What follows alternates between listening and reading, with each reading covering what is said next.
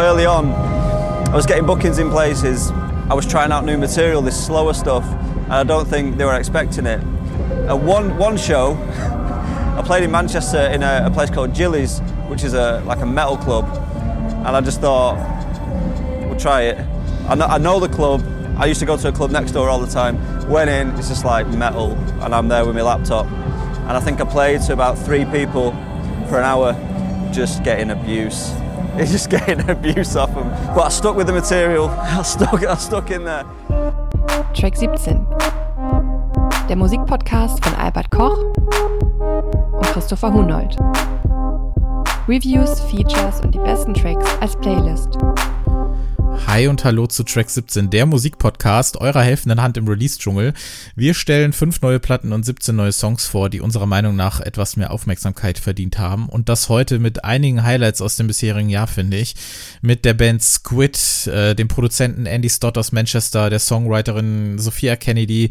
Ähm, und wir haben auch eine niederländische Gruppierung The Zen Man da und ähm, einen chinesischen Musiker namens Howie Lee. Also ich glaube, da ist äh, für alle was dabei, wenn man das so möchte.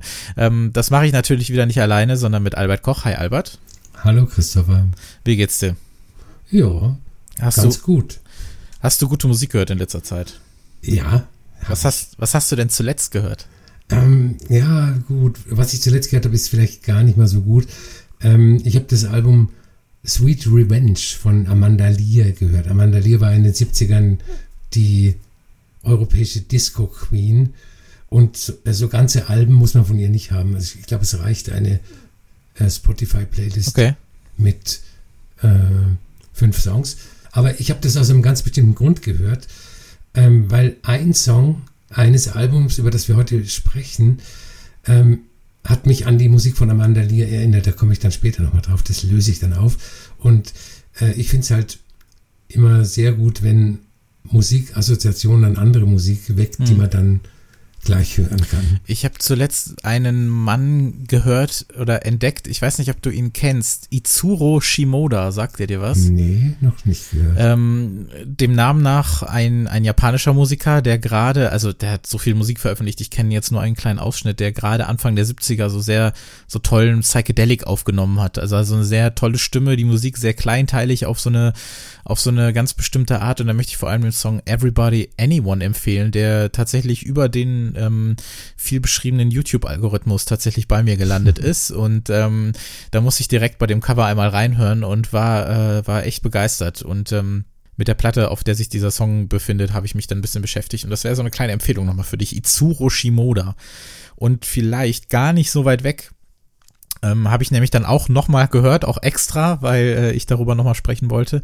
Ähm, und ich auch weiß, dass du mit der Dame viel anfangen kannst, ist äh, Sibylle Bayer. Mhm es gibt ja gerade dieses, dieses eine sehr bekannte Album von ihr und ähm, was ja auch so ein paar Mal wieder veröffentlicht wurde. Und ähm, da gibt es diesen einen, einen wunderbaren Song, äh, Tonight heißt der. Ich, ist es sogar der erste auf der Platte, ich weiß es gar nicht. Es ist so einer der Songs, bei dem man so, so, so daher seufzen muss, den man einfach nicht gehen lassen möchte. Und das ist auch ein Song, der mich schon seit, seit sehr, sehr, sehr, sehr vielen Jahren begleitet, weil ich den irgendwo mal random gefunden habe. Und ich mag die ganze Platte sehr gerne. Äh, kannst du ein bisschen was zu ihr erzählen? Äh, sie Bille Bayer war eine Schauspielerin, die sogar in einem Wim, Wim Wenders Film mitgemacht hat. Also das heißt, sie hätte wahrscheinlich eine größere Schauspielkarriere machen können, hat äh, die aber dann zugunsten ihrer Familie, ich glaube, die lebt in den USA jetzt, ähm, aufgegeben. Und sie hat so äh, für sich zu Hause ähm, Songs aufgenommen, sehr, sehr äh, minimalistisch, einfach nur ihre Stimme und akustische Gitarre. Und ihr Sohn hat in den Nullerjahren eine CD kompiliert von, äh, mhm. von den Songs für die Familie eigentlich. Und er hat aber auch ein Exemplar an Jay Maskis, den äh, Gitarristen der ja, Proto-Grunge-Band Dinosaur Jr. gegeben. Und er war so begeistert davon, dass er die an ein Label gegeben hat und das Label die sofort veröffentlicht hat. Also das heißt, ähm, ich glaube 2006 war das, ist dieses Album ähm, zum ersten Mal veröffentlicht worden. Die Musik stammt so von Anfang der 70er Jahre und das ist, also wenn man was als Kult bezeichnen kann, dann ist es das auf jeden Fall. Also wer, wer das hört, ähm, ist hin und weg. So wie wir. Ja, das war auch so ungefähr die Zeit, kurz danach, also so Ende der Nullerjahre bin ich da irgendwie durch die ganze Bloggeschichte oder so dann mal drauf gestoßen und fand das toll und wusste auch gar nicht, von wann das genau ist. Aber ähm, ja, gerade gerade Tonight, den werde ich auch gerne, glaube ich, nochmal äh, in den Shownotes verlinken. Der hat es mir echt angetan, den finde ich großartig. So vorgestellt haben wir die Band Squid ja schon mal in Feature Nummer 2, das war Ende 2019, als wir über Black Midi, Black Continue Road Squid eben und über Speedy Wonderground, das, das Label und diese neue britische Gitarrenmusik gesprochen haben. Und ähm, ja, tatsächlich anderthalb Jahre danach haben endlich alle drei ein Album draußen. Ich finde es super. Und wir werden ja dann in der nächsten Ausgabe, da werde ich ja nicht zu viel versprechen, über das zweite Black Midi-Album sprechen, was Ende Mai erscheint. Und ähm, ich habe mich da wirklich so, so lange drauf gefreut. Squid sind äh, fünf Jungs aus Brighton, die in dieser ganzen Gitarrengeschichte alles noch mal ein Stück anders machen. Das ist so eine sehr, so eine sehr spacige Gitarren-Weirdness, würde ich sagen. Sie spielen so einen sehr verschwitzten Art-Rock, der irgendwie so zwischen, ähm, korrigiere mich da immer gerne, wenn ich da falsch liege. Meine Assoziationen sind irgendwas so zwischen äh, Krautrock, XTC, LCD Sound System, Talk Talk so ein bisschen. Und ähm, ist eine Band, die vor einigen Jahren eben in Brighton angefangen hat, haben da auch noch keinen Gesang wirklich gehabt und haben so ein bisschen eher so jazzy angefangen. Ich finde, ein bisschen hört man das immer noch in der Musik, gerade wenn die Songs so ein bisschen länger dauern. Und ähm, irgendwann hat sich dann herauskristallisiert, äh, wir brauchen jetzt irgendwie einen Sänger. Und da hat sich dann ausgerechnet äh, der Drummer Olli irgendwie bewiesen. Und ähm, der ähm, dann angefangen hat, die Songs zu singen und dann hat sich die Musik so ein bisschen gewandelt, sind so etwas ausladendere, so, so Post-Punk-Art-Rock-Songs äh, geworden haben erste Singles veröffentlicht im Laufe der letzten Jahre. Seit 2017 gab es immer mal Sachen. Sie haben eigentlich mittlerweile so viel veröffentlicht, dass man schon von einem Album sprechen kann, was auch dazu geführt hat, dass auf ihrem Album Bright Green Field, was jetzt auf Warp erscheint, und zwar genau heute, falls ihr den Podcast am 7. Mai hört, ähm, auf dem sich äh, nur neue Songs befinden. Sie haben gesagt, ähm, ja, ist doch langweilig, äh, wenn man die ganzen Sachen schon kennt, was in Anführungszeichen ein bisschen mutig ist, weil eben Sachen wie Houseplants oder The Dial, das sind schon richtig, richtig dicke, große Songs gewesen und äh, die fehlen alle.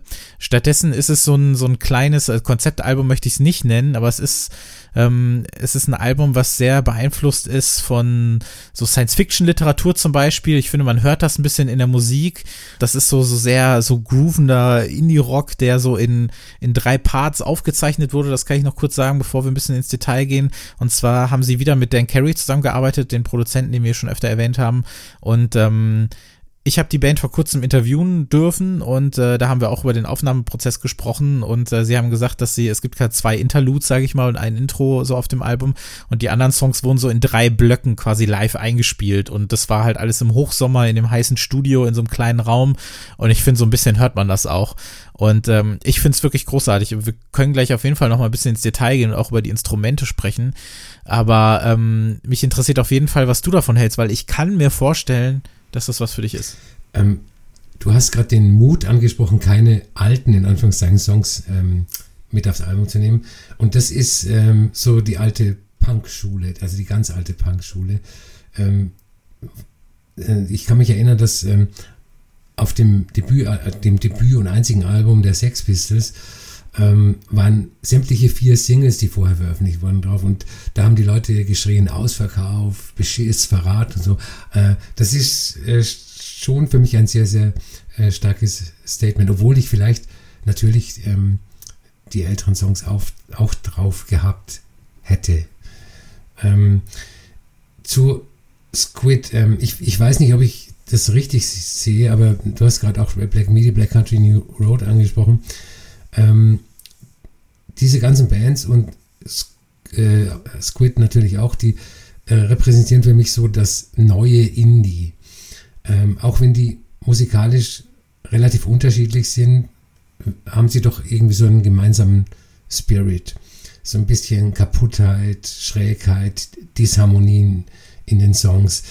Und ähm, das sind für mich alles MusikerInnen, die allein schon wegen der Einflüsse mehr an der Musik interessiert sind als am, am Spektakel und am Popstar-Tum, was sie sehr, sehr ähm, unterscheidet von der Class of 2005.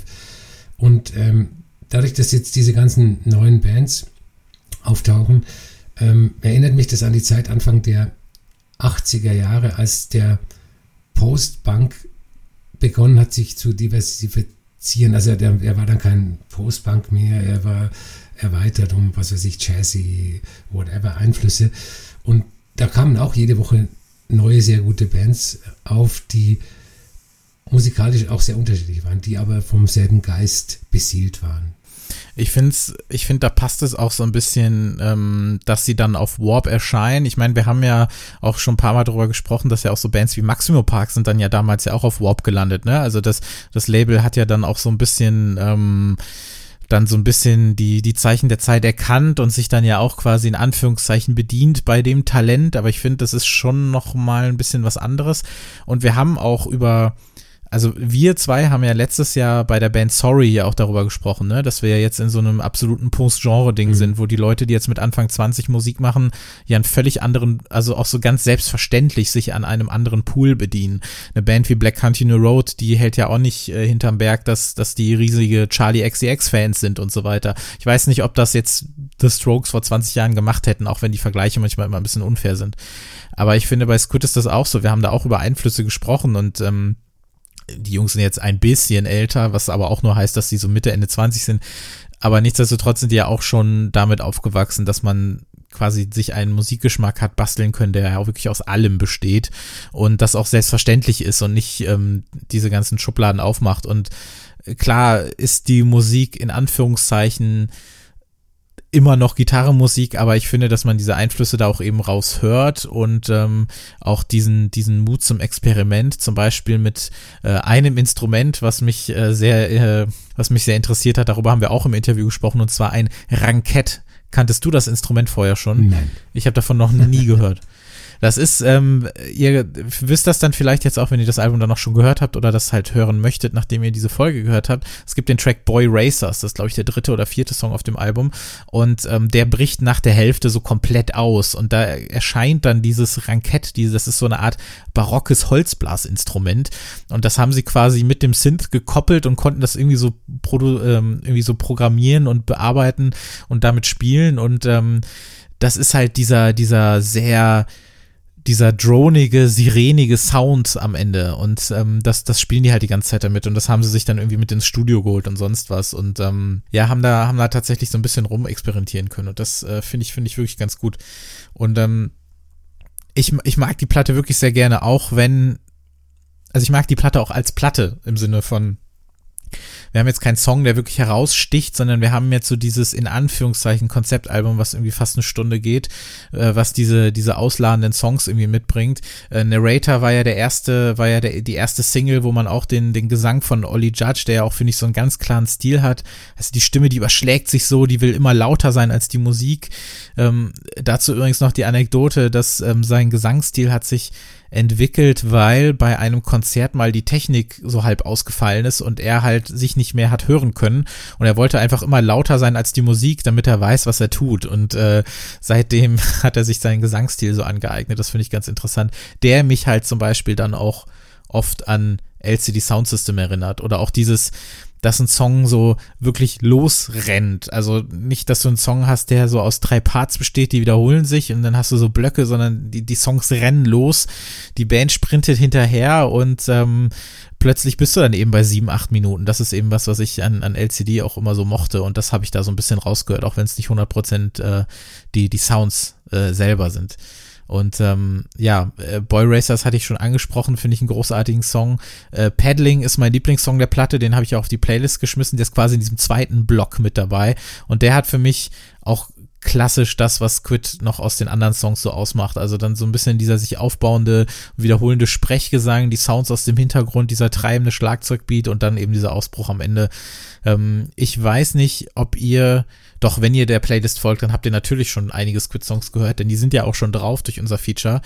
Ähm, da möchte ich auf jeden Fall nochmal empfehlen, hört euch die Town Center EP an, hört euch Houseplants und The Dial, das war die erste Speedy Wonderground Single vor allem nochmal an und ähm, holt euch dieses Album, ich finde es wirklich super und ich finde es dann auch spannend, dass sie die Platte natürlich nicht vorher live haben testen können, ist ja klar, ne? Das heißt, sonst gehst du ja oft irgendwie auf Tour bei Black Media und Black Country Road, was ja auch so, die Songs wurden ja alle schon mal live gespielt.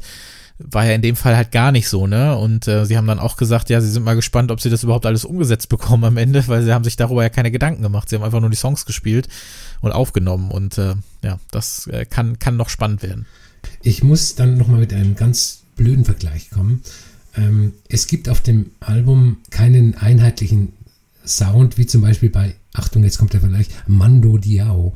Ähm, die Songs sind halt nicht nur untereinander, sondern auch innerhalb äh, durch Brüche gekennzeichnet. Und äh, ich höre ähnlich wie bei Black Midi ähm, Captain Beefheart und äh, Per Ubu raus, was ja nicht die schlechtesten Referenzen sind, aber ähm, hier wird im Sound lieber was weggenommen, als irgendwelche Gimmicks hinzuzufügen. Ich, ich will mal ein Beispiel nennen.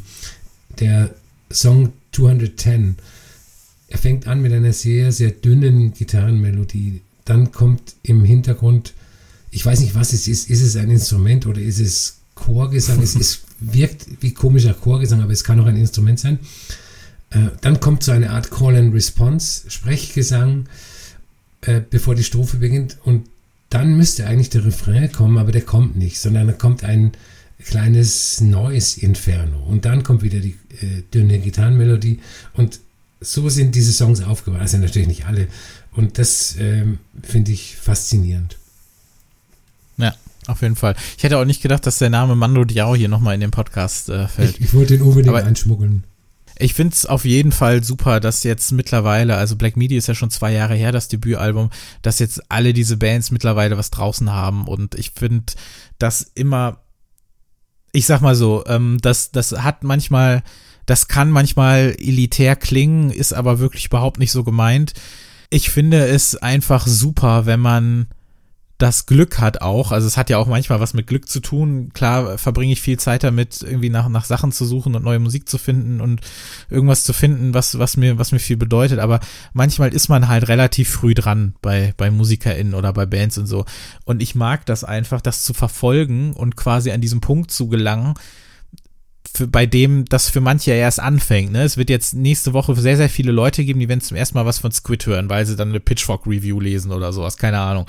Ähm, ist ja auch in Ordnung. Aber wenn man das irgendwie dann schon ein paar Jahre mitgemacht hat und verfolgt hat und dann an diesem Punkt landet und das so ein bisschen mitkriegt, wie sich das entwickelt hat und äh, wie das größer wird und wie sich der Sound verändert und wie neue Songs dazukommen und so weiter und so fort, das hat immer was ultra aufregendes und das ist schon immer so gewesen. Das war auch damals so, als das bei mir mit Blockparty oder Folds losging oder so, was jetzt alles mal diese nicht elektronischen Leute angeht.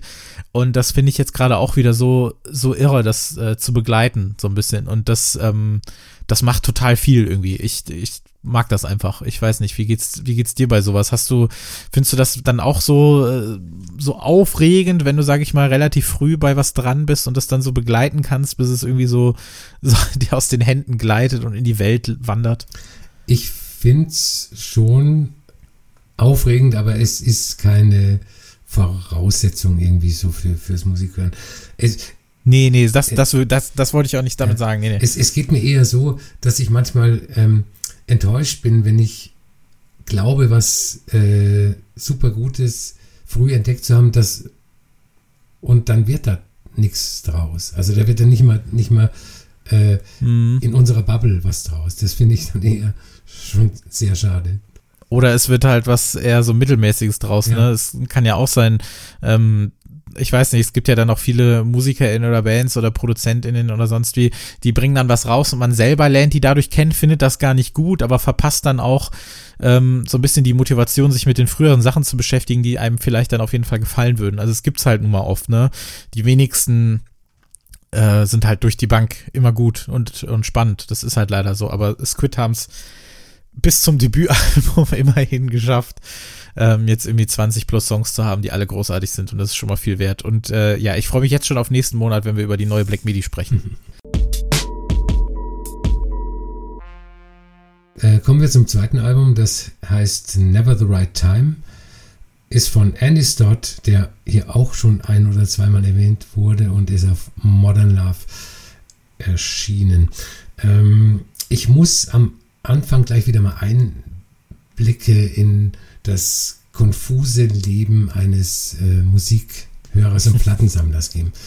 Äh, ich schätze Andy Stott sehr Und ich halte ihn auch für einen der zehn Guten, die ähm, in den 2010ern maßgeblich Musik gemacht haben. Er macht es schon länger, aber äh, gerade seine 2010er Musik ähm, ist sehr gut. Und ähm, immer wenn ein neues Album angekündigt wird oder wenn ich es vorab äh, bekomme, hole ich die alten Sachen raus, äh, freue mich aufs neue Album, höre das auch an. Und übers Jahr höre ich seine Musik ganz selten. Also was auch wieder irrational, komisch, ähm, nicht zu erklären ist. Was aber, wie gesagt, nichts daran ändert, dass er ein super Produzent ist, der meiner Meinung nach noch nie was falsch gemacht hat, obwohl mittlerweile sich in den einschlägigen Online-Magazinen so die, die Kritikpunkte mehren. Ähm, Never the Right Time ist sein erstes Album seit dem 2016er Too Many Voices, weil aus irgendeinem Grund, den ich nicht nachvollziehen kann, ähm, It Should Be Us von 2019. Ja, das, da reden wir gleich noch das drüber. ist Ja. Mhm. genauso lang wie ähm, Too Many Voices, nicht als Album zählt, sondern als EP. Äh, ich, ich, ich bin, ich weiß nicht, ich bin ratlos. Wir, wir erklären das gleich.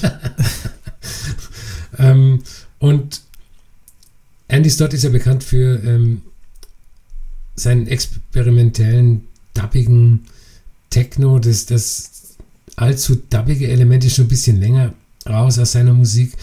Hier hört man es nochmal in zwei Tracks in Answers und im Rausschmeißer Hard to Tell. Äh, Das sind zwei Tracks, die könnten auch von einer äh, alten Basic Channel 12 Inch aus Anfang 90er stammen.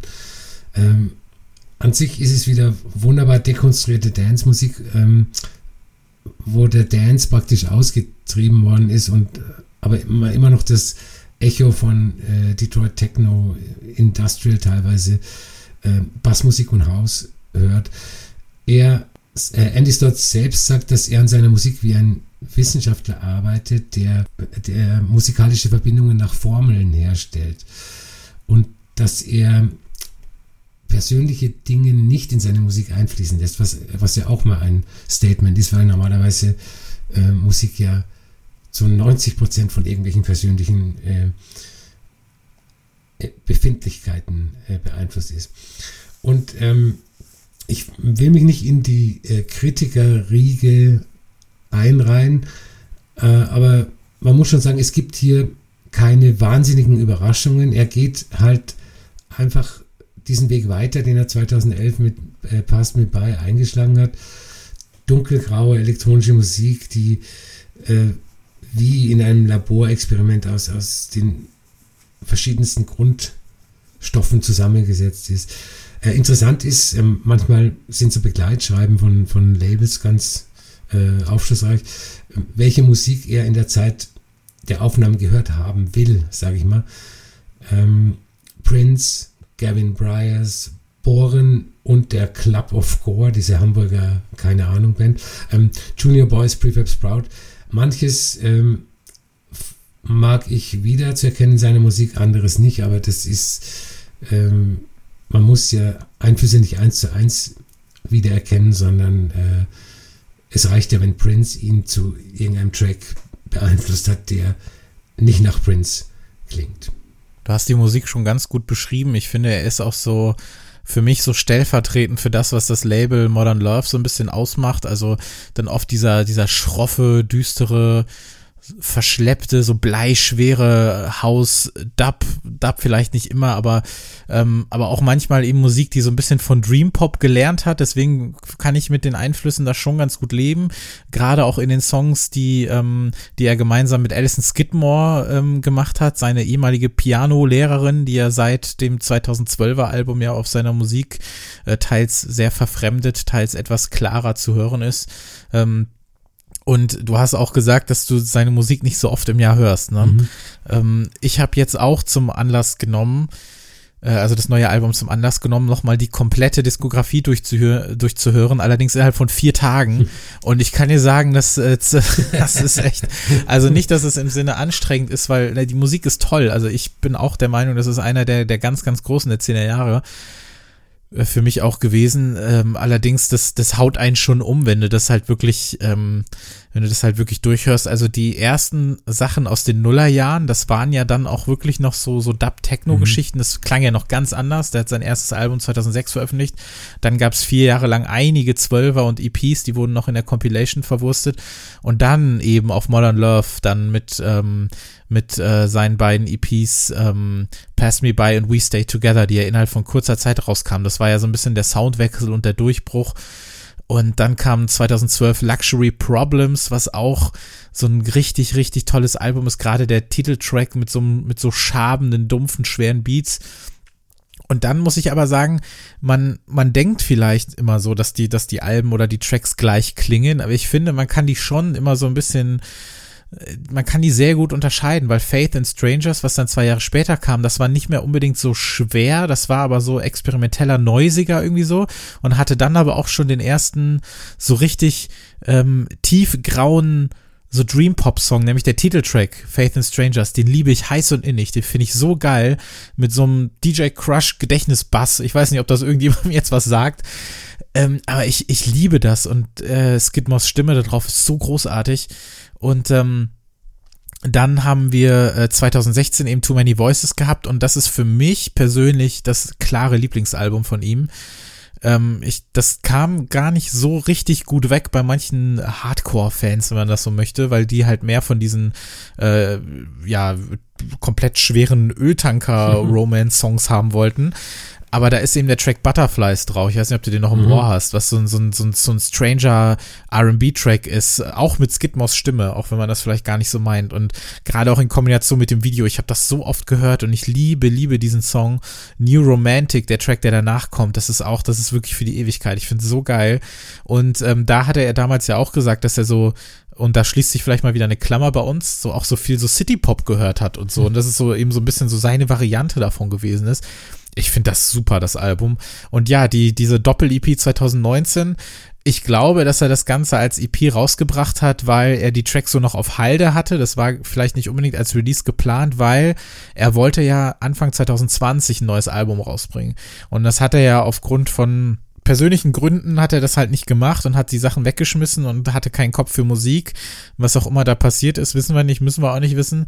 Und ich glaube, dass er dann vorher It Should Be Us rausgebracht hat, so als ähm, nicht als Ersatz oder so als Teaser oder wie auch immer oder dass halt wirklich was kommt, weil der letzte Release war drei Jahre her. Und ähm, ich glaube, äh, Skidmore war gar nicht dabei. Und ich hab, hatte das Gefühl, dass die Platte doch sehr einheitlich war und quasi wie so ein, wie so ein fetter 45 Minuten Brocken, den er noch so aufgesplittet hat. Und ich kann irgendwie vom Konzept her schon verstehen, warum das nicht als Album durchgeht. Finde ich irgendwie schon. Es hat mir ganz gut gefallen. Gerade der letzte Track, ich glaube Varsi oder so hieß der, fand ich sehr gut. Aber finde ich schon okay zu sagen, dass jetzt dann äh, erstmal das neue Album rauskommt. Und das finde ich greift ja gar nicht so sehr auf Beats zurück wie die mhm. anderen Platten. Also ich finde, das ist schon mal wieder was anderes. Das sind manche Tracks sind so sehr verhuscht, dann hast du Skidmore hörst du öfter und auch äh, wenig verfremdet, außer natürlich, dass alles in Hall badet, wie sonst auch. Und ähm, ja, so so so schwarz-weiße, so Ambient Beats nenne ich das mal.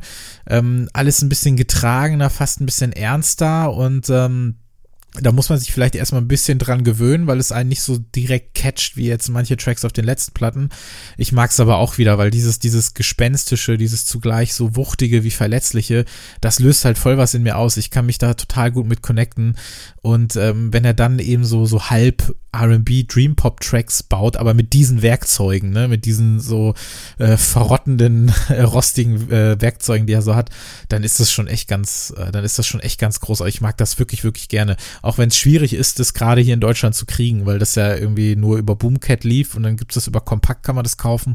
Aber so richtig ein Release hat das ja gar nicht gehabt hier. Also stand jetzt zumindest.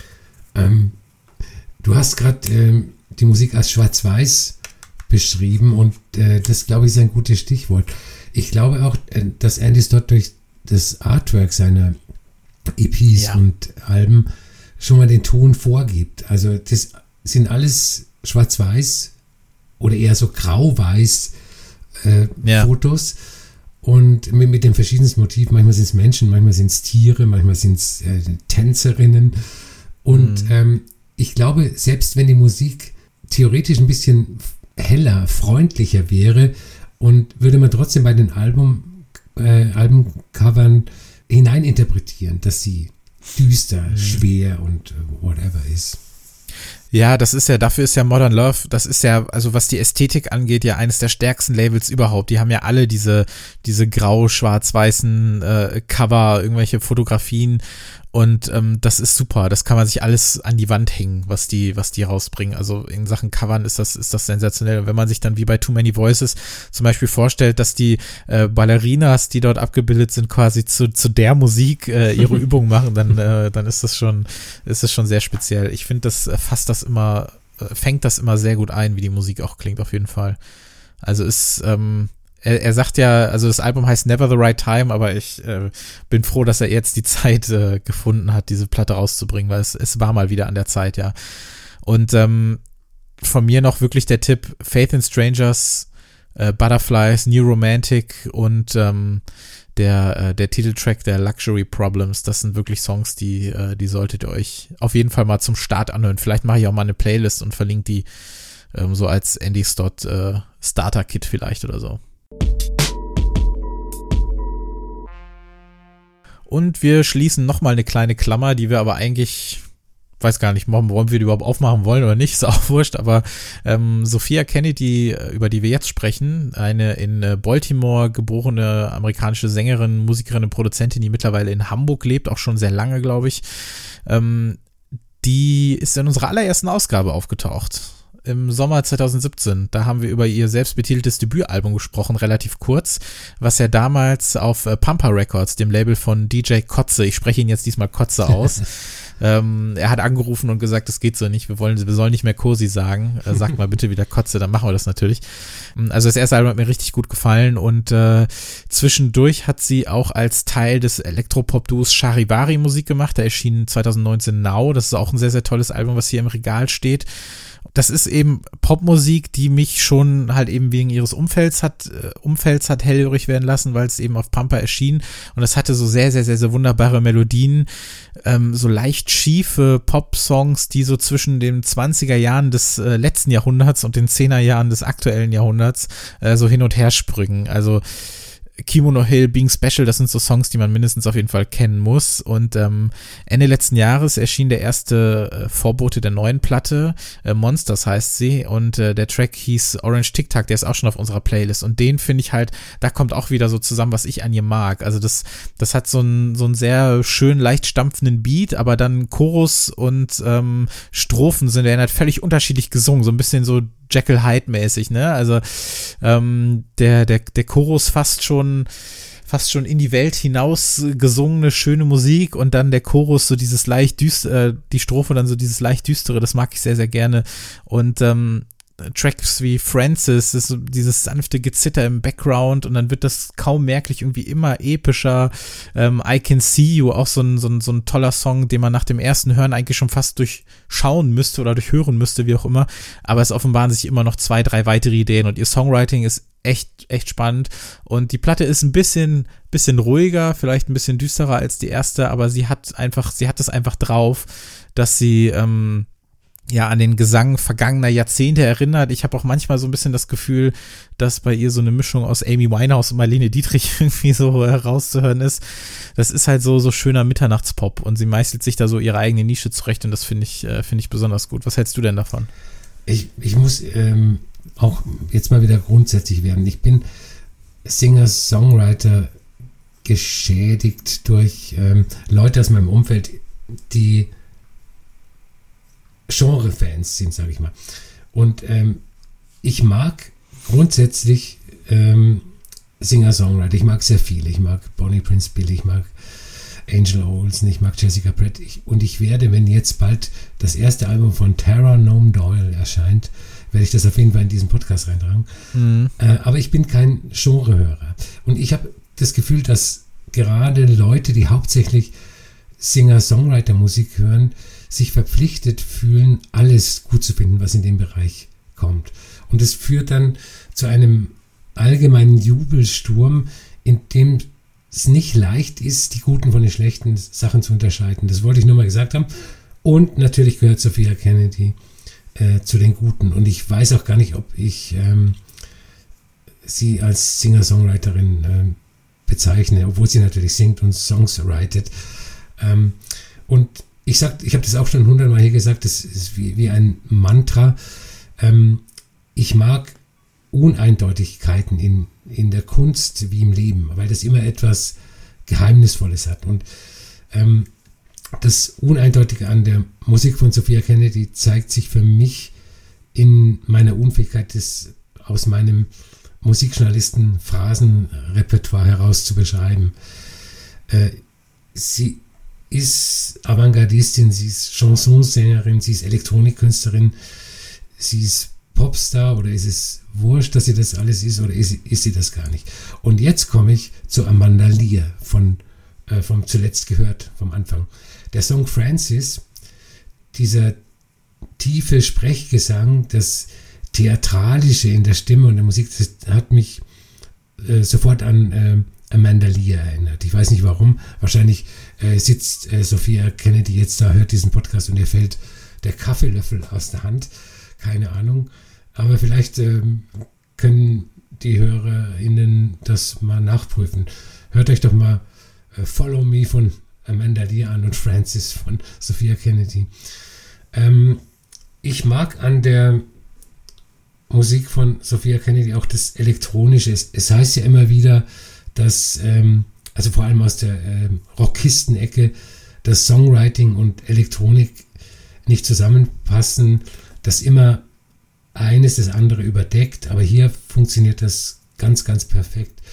Ähm, der Opener zum Beispiel, Anim Animals Will Come heißt der, äh, der könnte ein stinknormaler Song sein, der mich nicht interessiert. Wenn nicht diese schrägen Synthesizer wären, die Rhythmusmaschine oder der Schlagzeuger, der klingt wie eine, wie eine Beatbox und äh, die ganzen anderen musikalischen Elemente, die alle so ein bisschen in Schräglage zueinander stehen. Da ist, das ist nicht perfekt. Das ist alles so ein bisschen schräg und unfertig. Und das macht den Song zu einem super Song und das Album zu einem sehr guten Album. Hm. 17 mag ich sehr gerne als Track. Da, da wabert so ein dünner Bassbeat halt umher. Dann ist es aber auch zugleich eben so eine abseitige Ballade. Also das, das, das fließt alles so in das ein, was du gesagt hast, so dieses Uneindeutige, aber gleichzeitig entsteht eben dadurch so ein, so ein Profil irgendwie einfach. Loop mit genau eben diesem einen Loop, textlich, musikalisch wird das halt schön verarbeitet, da wird das ja wiedergegeben aufgrund der sich zur Wiederholung verdammten Geschichte Do They Know als dieser verkappte A Cappella-Track und so. Und ich finde das toll. Und ich habe äh, ähm, ich habe mir übrigens nochmal unsere erste Folge angehört. Ähm, das, da, da haben wir ja über richtig viele Platten gesprochen damals, weil das ja so ein Abriss war des bisherigen Jahres. Und äh, da hatten wir auch irgendwie nur so drei, vier Minuten über das Album geredet. Ähm, und ich habe damals auch schon gesagt, dass ich am meisten an ihrer Musik ihre Stimme schätze, weil ich das Gefühl habe, die aus Hunderten sofort heraushören zu können. Sie hat eine sehr, sehr, sehr, sehr eigene ähm, Stimme, die ich, der ich einfach sehr gerne zuhöre, ob sie jetzt auf Deutsch oder eben auf Englisch singt. Sie hat ja auf dem letzten äh, DJ Kotze Solo-Album, ähm, hat sie auf zwei Tracks gesungen, unter anderem, glaube ich, auf dem Closer und da ja auch auf Deutsch. Und das ähm, war auch fantastisch. Und von mir aus könnte sie auch ein Album auf Deutsch aufnehmen. Ich würde es mir sofort anhören. Also es äh, hört euch wirklich gerne beide Platten an und ich kann auch wirklich nur noch mal empfehlen, äh, beschäftigt euch mit Charivari, weil das ist ähm, das ist noch mal eine etwas andere Klangfarbe, aber wirklich die EP aus 17 und das Album aus 2019 Now heißt das. Das ist wirklich toll, das kann ich nur empfehlen an der Stelle. So, das nächste Album kommt von Howie Lee und heißt Birdie Island. Ähm, ich muss gestehen, ich habe bis vor kurzem noch nie von Howie Lee gehört und ich bin auf dieses, ich auch nicht. auf, auf dieses Album gestoßen durch einen Vierzeiler in irgendeinem ähm, Online-Musikmagazin. Und diese vier Zeilen, die haben gedacht, die haben zu mir gesagt, das musst du dir mal anhören, das ist gut. Und ähm, wir bekunden hier ja oft unsere Liebe zum äh, japanischen City Pop. Ähm, Aoi ist, macht keinen japanischen City Pop, er, vor allem ist er auch Chinese. Ähm, aber wer City Pop mag, wird, glaube ich, zu Howie Lee auch nicht Nein sagen können. Ähm, er kommt aus Peking, heißt in Wirklichkeit, jetzt kann ich mein Chinesisch wieder ähm, anbringen, Li Huadi und hat äh, um 2010 begonnen, elektronische Musik zu veröffentlichen. Die war schon immer ein bisschen experimentell ausgerichtet, aber auch tanzbar. Und so ab Mitte der 10er Jahre hat er begonnen, in seine Musik immer mehr Elemente aus der traditionellen chinesischen Musik einzubauen. Und ab da ist die Musik auch immer abgefahrener und untanzbarer geworden. Und der vorläufige Höhepunkt ist dieses Album Birdie Island. Ähm, allein schon der gedankliche Überbau, also die Geschichte, die er konstruiert hat, ist Gold wert. Der mhm. Kapitalismus ist gescheitert und eine chinesische Investmentfirma möchte die Menschen wieder mit der Natur und der Spiritualität verbinden. Und deshalb gründen die Investmentmenschen einen sizilianischen Themenpark auf einer Insel im Himmel, der äh, Birdie Island. Äh, und auf der Birdie Island ähm, wohnen Vögel und die Geister der Ahnen. Und Howie Lee wurde beauftragt, den Soundtrack für diese Insel zu machen. Also nicht der, also im gedanklichen Überbau. Also Howie Lee ist auch eine Figur aus diesem Konstrukt. Und ähm, also das Album hat es echt in sich, finde ich. Also wir haben auch hier wieder das ähm, Naturthema, über das wir in den letzten Folgen bei diversen Ambient-Platten gesprochen haben.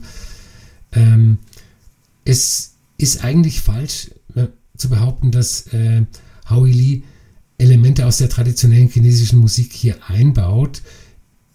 Die Elemente, Melodien, traditionelle chinesische Instrumente sind die Basis der Musik. Alles andere baut er drumherum.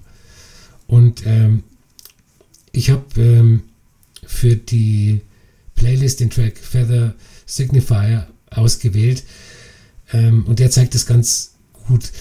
Man hat so ein polyrhythmisches Geklöppel, dann Easy Listening, Pop, ganz dezente Breakbeats und zum Schluss ein ähm, Jazz-Fusion-artiges äh, Gekniedel und analoges Synthie-Geblubbere.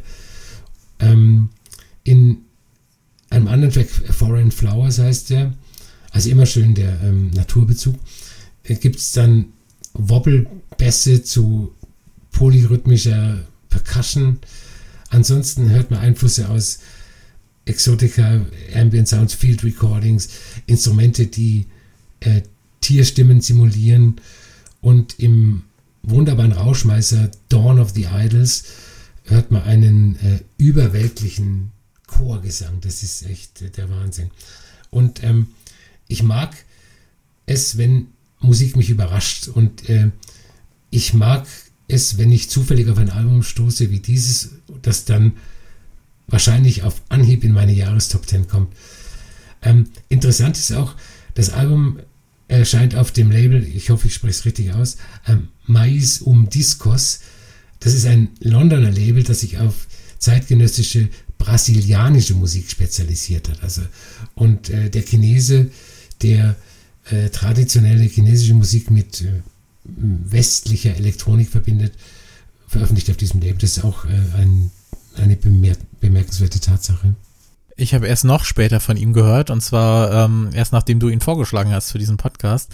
Ich kannte ihn überhaupt nicht als ich diese Platte so gehört habe, ich habe mir die ganze Zeit gedacht, der baut das irgendwie live. Also aus irgendeinem Grund habe ich gedacht, ähm, ich meine, da sind ja einige Songs drauf, die für unsere westlichen Ohren vielleicht dann noch so andersartig klingen, aber als, als würde das auch so ein bisschen durchlaufen und er, er moduliert das quasi so on the fly irgendwie. So habe ich mir das zumindest vorgestellt, auch wenn es natürlich nicht so ist und das hat, da hat für mich das Album dann nochmal so gewonnen. Ähm, Time to the Sun heißt, glaube ich, einer der Songs, der kombiniert das halt schon so gut. Das sind für mich auch irgendwie so drei Tracks in einem.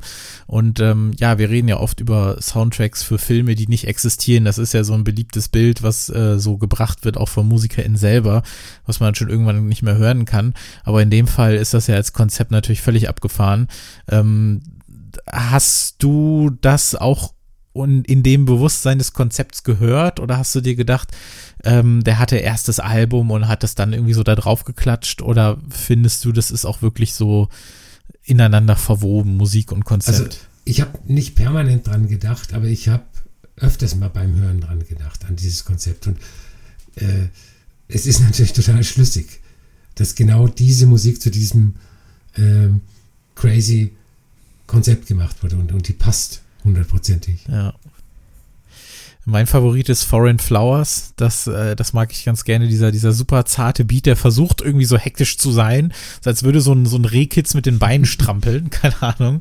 Aber dann bauen sich halt Instrumente und Vocal Samples auf. Das hat mir echt ganz gut gefallen. Ich habe dann auch mal so ein bisschen geguckt, was hat er schon vorher gemacht. Und zum Vorgängeralbum, da gibt's ja so ein, gibt's ja so ein Track, ähm, so ein Video, äh, Double Kings war das, glaube ich, mhm. ne, wo es dieses so, so ein blutiges, bisschen quatschiges Zombie-Video gibt. Äh, auch sehr abgefahren. Also das ist, ähm, ich weiß nicht, also ich glaube, da werde ich mich dann auch noch mal ein bisschen zurückkämpfen müssen durch die Musik, weil äh, ich glaube, dass da doch noch einiges zu finden ist, was gar nicht so viel mit dieser Platte zu tun hat. Bist du da schon so ein bisschen äh, weiter durchgestiegen? Ja, äh, das habe ich, also ich habe nicht äh, komplette Alben angehört, aber ich habe eigentlich alles, was auf äh, Spotify zur Verfügung steht, ein bisschen angehört und da habe ich auch diese Entwicklung quasi, die, die ich vorhin skizziert habe, erkannt oder äh, glaubt, äh, zu erkennen, dass er am Anfang relativ ähm, normale, tanzbare elektronische Musik gemacht hat und die immer, also von Album zu Album dann ab Mitte der 10er Jahre immer abgefahren ja. geworden ist. So, wie reden wir denn jetzt mal über diese letzte Platte hier? Ähm, bei allen bei allen anderen KünstlerInnen oder MusikerInnen, ProduzentInnen, wie auch immer, über die wir so reden, haben wir, bringen wir auch oft noch so einiges an Background-Infos mit, wenn wir die haben. Bei The Zen Man gibt's das jetzt einfach mal nicht, weil keine Ahnung. Also da gibt's ja ganz bewusst sehr wenige Infos. Das Einzige, was ich sagen kann, ist, ähm, dass die Jungs, wie viele auch immer das sind, ähm, aus den Niederlanden zu kommen scheinen, so wie eben das Label auch selbst. Ähm, das Album Enter the Zen-Man, über das wir jetzt sprechen, das erscheint auf Music for Memory, also dem Label, was eben vergessene Musik oder meist eher Musik, die nicht mal die Chance hatte, vergessen zu werden, ähm, veröffentlicht. Und das hier ist eine Platte, die zwar am 12. April rauskam, dass da aber 2021 hintersteht, das hört man nicht unbedingt. Das hätte auch irgendwann zwischen, weiß ich nicht, 1977 und 1994 erscheinen können, also die jeweiligen Tracks. Das ist eine Platte, die überhaupt keine Angst vor Kitsch hat. Ähm, aber ich, ich würde gerne erstmal mit einem Song anfangen. Und zwar, weil der für mich der Grund ist, warum ich mich für diese Platte überhaupt interessiert habe, weil der Song, der kam jetzt irgendwie schon ein, zwei Monate vorher, zumindest als Video raus. Und das ist der zweite. Das ist einer der wenigen Songs mit Vocals auf der Platte, der ist Hommage to a Friendship. Den haben die gemeinsam mit dem Sänger John Moods eingespielt. Und wie gesagt, seitdem das Ding draußen ist, in den letzten paar Monaten, habe ich das fast jeden Tag gehört. Und zwar in den verschiedensten Seufzmomenten, die man so haben kann. Also entweder, also ich bin da wirklich manchmal auch so ein wandelndes Klischee und kann mich da so richtig reinlegen. Also entweder aus meinem Wohnzimmerfenster schmachtend in den Hinterhof blickend, während sich die Sonne verabschiedet, oder alleine abends auf den Bus wartend, oder wenn ich irgendwie dann im Bett liege und doch nochmal die Kopfhörer aufziehe, um das noch einmal zu hören. Also ich gebe mich dem total hin. Ich habe da keine Probleme mit. Die Kopfhörer tun da echt ihr Übriges. Das ist halt so ein, ja, das ist auch so, so, so ein in den, in den 80s schwebender so Mitternachts-Pop-Song mit dieser leicht verhalten Stimme, dann dieser kleine schleppende Beat. Ich, ich mag das einfach total. Also das ist wirklich dann diese, diese Harmonie da drin. Es ist, es ist ich liebe den total. Also ich würde erstmal bei dem Song bleiben. Ähm, kannst du damit was anfangen oder ist dir das schon zu viel? Weil also ich, ich liebe den einfach absolut. Der ist natürlich auch auf der Playlist. Nee, finde ich total super. Also das Album übrigens auch. ja, denn äh, die meisten Songs sind ja eher so Instrumentals, das ist so, ich weiß nicht, so, so loungige Menümusik, würde ich das so sagen. Also die in irgendwelchen ähm, äh, Videospielen noch so vorkommt, wenn du dir irgendwie die Klamotten für deinen Snowboarder aussuchen musst oder sowas, was weiß ich, wie im Opener The Magic Eye oder so, was halt die Einflüsse mehrerer Kontinente irgendwie spazieren trägt, ne? Oder in dem, in dem zumindest Vinyl-Closer Topaz, das so fast zehn Minuten lang unter einigen Bababas diesen auch so, so einen Hauch an ja, so loungiger Midnight-Musik schleichen lässt, dann hast du natürlich so ein bisschen New Age-Kram da drin, so ein bisschen was äh, angegroovtes, aber halt auch sehr minimalistisch. Ähm, dann gibt's noch Salad Bar, was dann so ein bisschen noch heraussticht, so als Dream Pop Song Marke Capture Tracks aller 2011, wenn man so möchte. Aus irgendeinem Grund spricht das total zu mir. Ich finde das also natürlich Hommage to Friendship vor allem, aber das ganze Album, das ist, das ist so strange irgendwie und mittlerweile bin ich, wir haben da ja schon so oft drüber gesprochen, dass es Musik gibt, die dann irgendwann auch mal zu einem sprechen kann, weil man so weit ist oder weil die Einflüsse so weit sind. Aber ich mag das total gerne. Und ähm, in der digitalen Version, die ja noch zwei Tracks mehr hat, da gibt's ja noch eine Alternativversion von Topaz und es gibt noch einen Track, äh, Bella Fantasia ist ja, glaube ich, da kommt ja am Ende noch so, so ein halbes, so 30 Sekunden lang so ein Last Christmas Cover noch ja, so aus, ja. aus der Ecke, ne? So what the fuck einfach. ähm, aber ich weiß, ich, ich musste das, ich muss das einfach empfehlen und äh, bitte Hommage to Friendship auf der Playlist hören und das ganze Album einfach mal. Ich kann aber tatsächlich, das sage ich gar nicht so oft, aber ich kann verstehen, wenn einem das nicht taugt, wenn einem das echt zu viel ist. Aber voll. bei mir funktioniert es einfach. Das kann ich voll verstehen. Ähm, ich, manchmal wünsche ich mir, das habe ich beim ersten Anhören gedacht, dass alle Musik so klingt Sandman. Weil die, das gibt einem das Gefühl, dass die Welt gar nicht so schlecht ist. Also, ja. dass die Welt ein, ein wunderbarer Ort ist. Und ähm, äh, dieses Hommage to Friendship, schließt ja irgendwie an an dieses Soft-Pop oder ja. sag mal ja. Yacht-Rock Re Re Revival. Also da passt es ja äh, 100% rein. Das ist äh, wunderbares Soft-Pop. Und an sich auch hier wieder dieser, dieser Mix aus hunderten verschiedenen Stilrichtungen, die, ähm, die dann wahnsinnigerweise Sinn ergeben. Also äh, es hat so ein bisschen leicht psychedelisches, dann diese softige Jazz-Fusion, äh, die klingt wie in, in aus der Hotel, Hotellobby. Ähm, ja. Dann, dann so Latin-Anklänge hat's und alles hat so eine balearische Leichtigkeit. Und äh, beim Boo Garden zum Beispiel, der, der Titel allein schon, ähm, das klingt wie reine japanische Volksmusik. Man hört Hafen und, und so butterweiche Synthese. Also es ist einfach, äh, ja, es ist einfach der Wahnsinn. Ich, Vielen Dank für diesen Tipp. Ja, sehr gerne. Also, ähm, ich wüsste auch ehrlich gesagt, ich finde, das ist so schwer zu empfehlen. Also ich könnte jetzt auch niemandem sagen, hier, das ist was für dich. Ähm, zumal, weil ich mir vorstellen kann, dass es doch viele Leute gibt, die vielleicht was mit Hommage to Friendship anfangen können, aber beim Rest äh, völlig durchdrehen, weil, also es ist ja so, der, der Song, den hat Music for Memory eben, da gibt's ja auch so ein typisches Video zu, ne? Also auch die Videos sind ja sehr auf Lo-Fi und, und 80s Musikfernsehen irgendwie getrimmt. Und dann guckt man sich dieses Video an und mein erster Impuls war, boah, hoffentlich ist das ganze Album so. und also hätte ich, hätte ich auch sofort genommen. Also die hätten mit dem, mit dem äh, John Moods das Album machen können und ähm, der hätte da alles besingen können und so weiter und so fort, hätte ich geil gefunden. Und dann ist das Album natürlich überhaupt nicht so. und äh, eigentlich ist das so der Song, der so komplett heraussticht. Ähm, da musste ich erstmal so ein bisschen gucken. Ich meine, man konnte sich ja die Snippets vorher anhören. Aber andererseits finde ich es auch irgendwie geil so. Das ist, das ist so ein ganz komisches Album irgendwie, aber äh, schön, dass es existiert. Und wir haben ja vorhin über die, die ästhetischen Cover gesprochen bei, ähm, bei Modern Love. Jetzt haben wir hier natürlich die typische Music for Memory Font irgendwie so da drauf. Aber frag mich nicht, was das auf dem Cover sein soll. Das ist irgendwie so ein hochgezogenes äh, JPEG, was so völlig verkrisselt, äh, merkwürdig aussieht. Ich weiß nicht, was es ist. Ich habe das nicht recherchiert.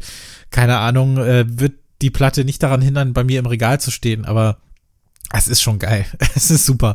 Und ich bin froh, dass ähm, wir jetzt noch die Möglichkeit hatten, das hier im, äh, im Podcast mal zu besprechen. Zu Track 17 gehören ja nicht nur die fünf Platten, über die wir sprechen, sondern ja auch insgesamt 17 Songs, die wir ja empfehlen wollen. Äh, fünf Songs natürlich aus den Platten, die wir besprechen, die kommen auf unsere Playlist. Die heißt Track 17 Playlist zum Podcast, die findet ihr auf Spotify. Da gibt es auch die Folgen zu hören und im Anschluss könnt ihr dann die Songs hören. Also wir haben von, äh, von Squid bis The Zen haben wir jeweils einen Song rausgesucht, aber wollen natürlich noch ein bisschen mehr Musik empfehlen, um das Ganze eben auf 17 zu kriegen für den Monat. Und äh, Albert, was hast du noch für Songs mitgebracht für die Playlist? Ähm, ich habe, ich weiß nicht, wie man Bandnamen ausspricht. Äh, es schreibt sich Glüme, aber wahrscheinlich wird es Gloom ausgesprochen. Der, der Umlaut, der Metal-Umlaut wird ja meistens nicht gesprochen. Das ist eine neue Band auf ähm, äh, Italians Do It Better am Album veröffentlicht. Das heißt The Internet und ich habe auch den Titelsong ausgewählt. Ähm, und das ist so typischer bonbonfarbener ähm, Italians Do It Better Sound. Auch vielleicht so ein bisschen so am Rande de, des Kitsches und äh, vielleicht die Kitschgrenze ein bisschen ähm, überschreitet. Äh, dann habe ich äh, Dawn Richard, äh, Pressure. Das ist ähm, feministischer Future Soul aus New Orleans. Dann habe ich von der EP Piano Versions von John Hopkins den äh, Song Wintergreen. Das sind vier Coverversionen. Diese ist von Roger und Brian Eno von ihrem letzten Album vom äh, vergangenen Jahr. Und ähm, ich war so ein bisschen enttäuscht vom, vom zweiten Album von John Hopkins, so dass äh, ich der Meinung bin, dass er gerne weiterhin äh, nur noch Pianomusik machen soll. Dann habe ich den Song äh, Angel von Goldie äh, von der 5, äh, von der 25th Anniversary Edition seines Albums Timeless, das ich damals rauf und runter gehört habe. Das war so das äh, Drum and Bass Album und ich muss sagen, es ist leider nicht sehr timeless, wenn man das ganze Album hört. Das ist, da hängt echt die Patina dran. Aber mhm. der Song Habe ich auch schon ewig nicht mehr gehört, die Platte. Immer noch toll. Ja, ja. Ähm, dann gibt es ein neues Album von Damon Locks Black Monument Ensemble, ähm, einer Jazzband auf ähm, International Anthem. Keep Your Mind Free habe ich ausgewählt. Das ist, zeigt dann auch mal wieder, wie Jazz äh, 2021 klingt, mit äh, beeinflusst von Hip-Hop und äh, allem Möglichen. Zum Schluss noch zwei äh, Künstlerinnen, die ich auf jeden Fall in den Podcast nehmen werde, wenn äh, die Alben dann kommen. Äh, Skull Crusher, das ist ähm, eine amerikanische Songwriterin, die gerade ihre zweite EP Storm in Summer veröffentlicht hat. Das ist so psychedelischer Minimal Folk mit Dream Pop Einschlag, sowas wie ich es halt gerne mag. Äh, und der Song heißt Song for Nick Drake, äh, also eine Hommage an den äh, früh gestorbenen englischen Songwriter. Und äh, zum Schluss äh, Terranom Doyle, die ich vorhin bei ähm, Sophia Kennedy schon genannt habe. Das ist eine norwegisch-irische Songwriterin, die in Berlin lebt. Ihr neuer Track, Track äh, Too Lost to Be Found ist eine Zusammenarbeit mit dem italienischen Neoklassik-Menschen Federico Albanese. Ja, da bin ich auch mal gespannt. Äh, von Terranom Doyle, ich erinnere mich, da haben wir auch schon einen Song auf der Playlist vor drei Jahren, glaube ich, irgendwann. Also du hast die schon mal vor einigen mhm. Jahren schon mal vorgestellt. Da ähm, bin ich auch gespannt, was da noch kommt. Ähm, ja, von mir gibt's natürlich noch die äh, Songs eben von Squid, Sophia Kennedy und The Zen Man. Und dann glaube ich, da freuen wir uns beide drauf. Es ist ja noch nicht als Album angekündigt. Bislang gibt's ja nur in Anführungszeichen den einen Song. Und zwar Annika ist ja wieder da. Und zwar solo. Ja. Der Track Finger Pies, den habe ich mal mit auf die Playlist geschmissen, eben weil es noch keine Albumankündigung gibt. Ähm, nachdem sie ja jetzt einige Jahre großartige, also gerade das erste Album finde ich sensationell, ähm, ja, Platten mit äh, ihrer Band Exploded View veröffentlicht hat, ist jetzt mhm. wieder solo am Start. Und ähm, dieses Mal erstmals, glaube ich, solo auch mit eigener Musik. Also sie hat ja sonst immer Musik gecovert. Fingerpies ist jetzt, glaube ich, ihr mhm. erster eigener Song. Klingt aber total wie das, was sie auch vor zehn Jahren schon gemacht hat. Und die finde ich super. Und wenn das der Vorbote ist für die Platte, dann kann man sich da echt drauf freuen. Dann gibt es äh, kam jetzt, wir nehmen das jetzt am 2. Mai auf, also dann vor einer Woche kam ja so eine Surprise-EP raus von Burial und Blackdown. Ich weiß nicht, ob du die schon gehört hast. Ich finde, ja, ich? wie findest du es? Ich finde die sehr durchwachsen. Ja. Ähm, wobei ich die beiden Burial-Tracks besser find, finde als die von Blackdown. Aber sie sind auch nicht so, also sie, ähm, ein ein Kollege vorher hätte gesagt, die ziehen auch nicht die Wurst vom Teller, wenn ich mich mal so ausdrücken darf. Ja. Bei mir ist es aber interessanterweise umgekehrt. Ich kann mit den Barrier Tracks nicht so irre viel anfangen. Ich habe so ein bisschen das Gefühl, dass in den letzten paar Jahren, ich weiß nicht, also mich haut das alles nicht mehr so um. Also ich glaube, Anfang der Zehner Jahre ist da so fast alles, ja gut, wobei er hat auch äh, Mitte der, Mitte der Zehner Jahre noch auch eine sensationelle EP gehabt, aber so richtig hat mich das alles nicht überzeugt. Ähm, ich mag tatsächlich eher den, äh, den Blackdown-Anteil der EP, gerade halt äh, die A1, das ist sein VIP des Tracks This Journey und den habe ich jetzt noch auf die Playlist gepackt, weil den mag ich schon sehr gerne. Dann gibt es von, äh, beziehungsweise auf Excel Records erschienen jetzt eine EP von John FM mit Tracks, die er in den letzten Jahren so gebaut hat. Äh, Holster ist so ein sehr äh, obskures Stück Musik, was mir da ganz gut gefallen hat. Dann gibt es noch etwas Neues von Ants, der Produzentin Unravel in the Designated Zone. Das ist ein super toller Track ihrer neuen 12-Inch. Und dann habe ich noch ähm, El Taro con Delfina Guido von Servizio al Cliente. Ich weiß nicht, ob du sie kennst. Nein. Das kann ich dir mal ans Herz legen. Das ist eine EP, die auf äh, Michael Meyers Imara-Label erschien jüngst. Und zwar äh, Servizio al Cliente heißt übrigens, glaube ich, nur sowas wie Kundendienst oder sowas.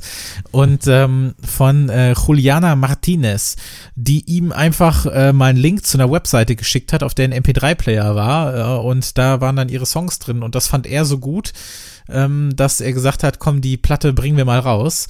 Und äh, die erschien jetzt eben auf Michael Mayes Imara-Label, äh, Servizio al Cliente und da eben den Track El Taro con Delfina Guido, der äh, mir dann noch am meisten gefällt. Die EP ist vor kurzem rausgekommen. Kleiner Geheimtipp nochmal an der Stelle. Äh, Finde ich wirklich super. Das gibt's auch noch mit ja. auf der Playlist. Dein Spanisch ist perfekt. ja, wenn schon äh, das äh, Chinesisch, äh, Japanisch, Französisch, Russisch, was hatten wir noch alles in den letzten Jahren? Äh, wenn das schon nicht, äh, wenn das schon nicht so taugt. Wobei ja mein Spanischunterricht, der bestand ja tatsächlich irgendwann nur noch aus Kochen. Also ich erinnere mich doch daran, dass äh, unsere äh, Spanischlehrerin, ähm, glaube ich, aufgegeben hat bei uns und gesagt hat, komm, wir kochen jetzt einfach nur irgendwas. Nein, so war es nicht, aber sie hat versucht, über, über das Kochen uns äh, Spanisch näher zu bringen. Daran erinnere ich mich noch. Sonst leider an nicht mehr viel. Mein Spanisch ist doch ziemlich eingerostet, muss ich sagen. So, das war dann unser Podcast für dieses Mal. Also Track 17 Playlist zum Podcast gibt es bei Spotify. Den Podcast könnt ihr überall abonnieren, wo ihr Podcast hört. Das würde uns sehr, sehr, sehr, sehr helfen. Uns würde es auch helfen, wenn ihr Lust hättet, uns eine positive Bewertung zum Beispiel bei Apple Podcast zu schreiben. Das hilft uns so ein bisschen bekannter zu werden. Empfehlt doch den Podcast sehr gerne, wenn ihr dazu Lust habt, wenn euch gefällt, was ihr hört. Und äh, folgt uns unter at track17podcast auf Instagram, Twitter und äh, track17podcast.de, unsere Webseite. Albert, dich gibt's unter at the, the Albert. Mich gibt es als at Christopher Giff auf Instagram und Twitter. Und ähm, wenn wir wieder demnächst ein Feature machen, unser Podcast hat ja zwei Formate, das reguläre wie hier, in dem wir eben neue Musik vorstellen und dann das Feature, in dem wir über allgemeine musikalische Themen sprechen oder das, was uns gerade so auf dem Herzen liegt. Es gibt auch eine Variante davon, da könnt ihr uns Fragen stellen und zwar an info at 17podcast.de. Das wollen wir im übernächsten Feature wieder machen und äh, da dürft ihr euch äh, gerne austoben. Unser letztes Feature, die Folge, die vor zwei Wochen erschien, da haben wir zum Beispiel über das Rezensieren von Musik gesprochen. Das war Feature Nummer 13. So, Albert, vielen, vielen Dank, dass du dabei warst. Hat mir sehr, sehr großen Spaß gemacht. Mir auch, sehr gerne. Und äh, ihr könnt uns ja auch mal schreiben, was euch von den Sachen, die wir hier vorgestellt haben, am besten gefallen hat oder wo wir kompletten Quatsch erzählt haben. Das ist natürlich völlig in Ordnung. Und äh, wir hören uns dann beim nächsten Mal wieder. Bis dann.